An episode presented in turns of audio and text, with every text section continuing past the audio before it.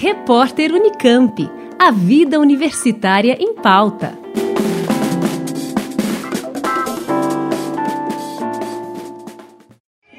de mayo, 9 y 20, llegaron disparando.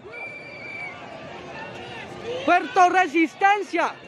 Existem 1.956 casos de violência policial, 313 casos de violência ou agressão física por parte da Polícia Nacional contra os manifestantes, 40 vítimas de homicídio, 1.003 detenções arbitrárias em contra dos manifestantes, 418 intervenções violentas da força pública contra os manifestantes pacíficos. 28 vítimas de agressão nos olhos, 12 vítimas de violência sexual por parte da força pública. 25 de maio 2021, Palo Blanco é uma zona de guerra!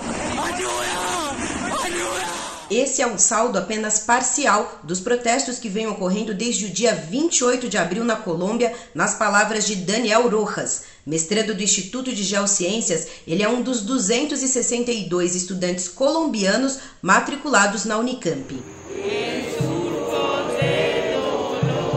Desde a semana passada, eles vêm organizando atos no campus de Barão Geraldo para chamar atenção para o drama vivido por seus conterrâneos, como explica Frank Soares, que faz mestrado no Instituto de Biologia.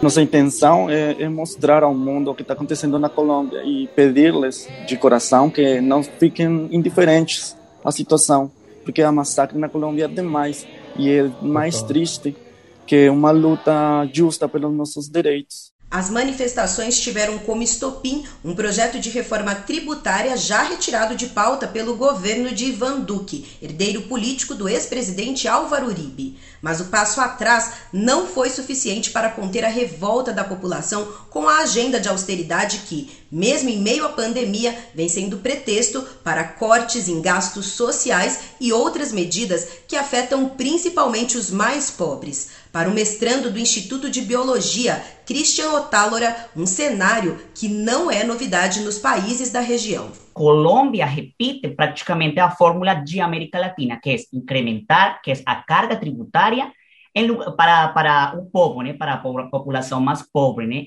em lugar de, de ajustar o gasto público. Né. A Colômbia tem recursos, ou tinha recursos para, para esta problemática agora da pandemia, mas eles decidiram eh, ajustar esses recursos para outras coisas, né essa problemática que a gente está vivendo atualmente, porque a gente já está cansada, já está cansada precisamente de tanta injustiça, de tanta desigualdade, que o governo tenha grana, tenha um monte de dinheiro para comprar armamento, para comprar carros, para se pagar eh, eh, salários exorbitantes e não tenha grana para a população que não é somente por essa reforma tributária, sino esse, esse, esse cúmulo de, de, de coisas que já aconteciam antes. Como destaca o professor José Alves de Freitas Neto, do Instituto de Filosofia e Ciências Humanas da Unicamp, a violência com que o governo colombiano tem respondido às manifestações tem raízes históricas. Temos que lembrar que a Colômbia conviveu com uma guerra civil por décadas e o acordo de paz foi fechado apenas em 2016. Então, nesse confronto entre guerrilhas, narcotráfico e forças paramilitares, há uma série de resquícios que perpassam a maneira como a reação do Estado colombiano, em particular das ações tomadas pelo presidente Ivan Duque, que nunca foi favorável a esse processo de paz. Né? setores ligados a ele, pessoas próximas a ele, sempre tentaram minar parte desses acordos de paz. Então, nós já tínhamos relatos de violências e perseguições contra eh, ambientalistas, como, contra lideranças indígenas, militantes de direitos humanos, jornalistas e assim por diante. Neste sentido, é importante dizer que talvez grande, a grande questão de fundo que envolva esse processo tem a ver com um confronto entre aqueles que defendem um Estado de Direito, tal como preconizado na Constituição Colombiana de 1991, e aqueles que são defensores do reforço do argumento de um Estado policialesco, o discurso de uma doutrina de segurança que deva coibir qualquer manifestação, reprimir a população e, consequentemente, estimular a violência por parte de agentes policiais.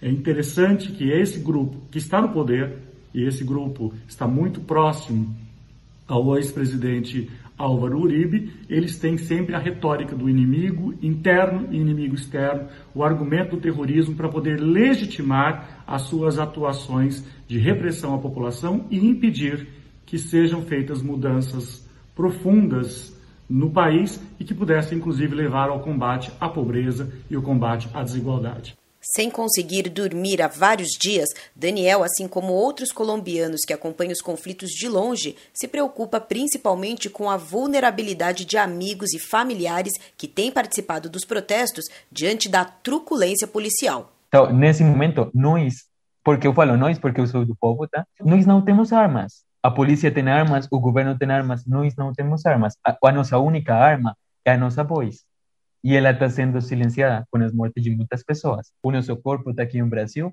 mas nossa alma e coração estão lá. Então, é muito triste continuar estudando, tentar continuar com a minha vida, quando o meu país está morrendo. Por quê? Porque eles estão morrendo na rua, nas estradas, solicitando um melhor país. É a única coisa que nós estamos pedindo. Não pedimos mais. Um melhor país para nós. Como se não bastasse, desde o início dos protestos, um novo pico de infecções pelo coronavírus torna a situação ainda mais tensa. Já são mais de 78 mil mortos pela Covid e o ritmo da vacinação, iniciado em meados de fevereiro, segue lento. Enquanto isso, 21% da população está desempregada e quase metade dos 56 milhões de colombianos vivem abaixo da linha de pobreza. Segundo o professor José Alves, apesar das várias aproximações possíveis, possíveis, é preciso cautela ao comparar o drama colombiano com o cenário atual do Brasil. Podemos dizer que os dois governos são de direita, os dois governos são de extrema direita para alguns, os dois governos são extremamente autoritários e abusam da retórica belicosa. E, ao mesmo tempo, também solapam as medidas relacionadas ao combate à pandemia. Então, este é um dado que aproxima, além das questões da crise econômica que identificam os dois países. No entanto, a maneira de reagir é diferente. Então, não posso dizer ou prever se o Brasil vai ter uma explosão, é, um estalido social como tem acontecido nos demais países da América, da América do Sul. Me parece que não, não desta forma que temos o desenho do caso da Colômbia.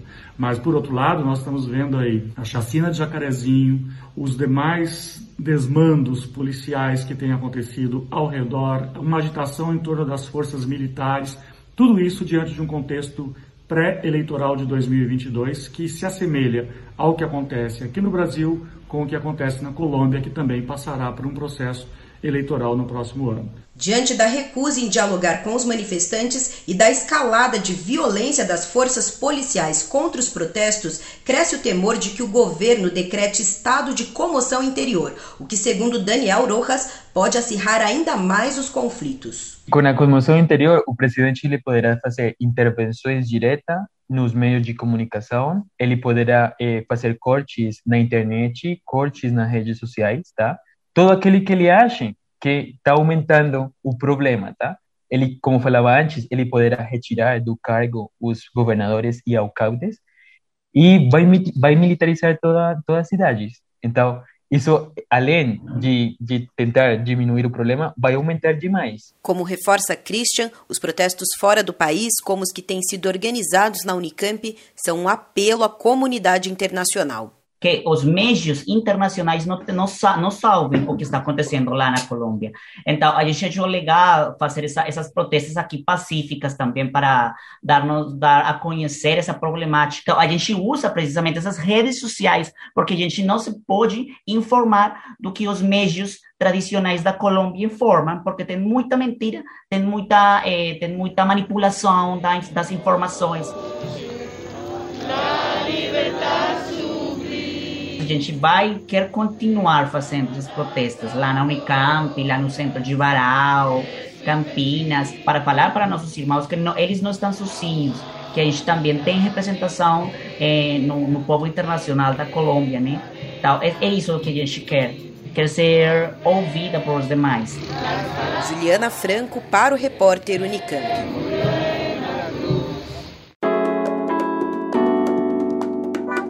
Repórter Unicamp. A vida universitária em pauta.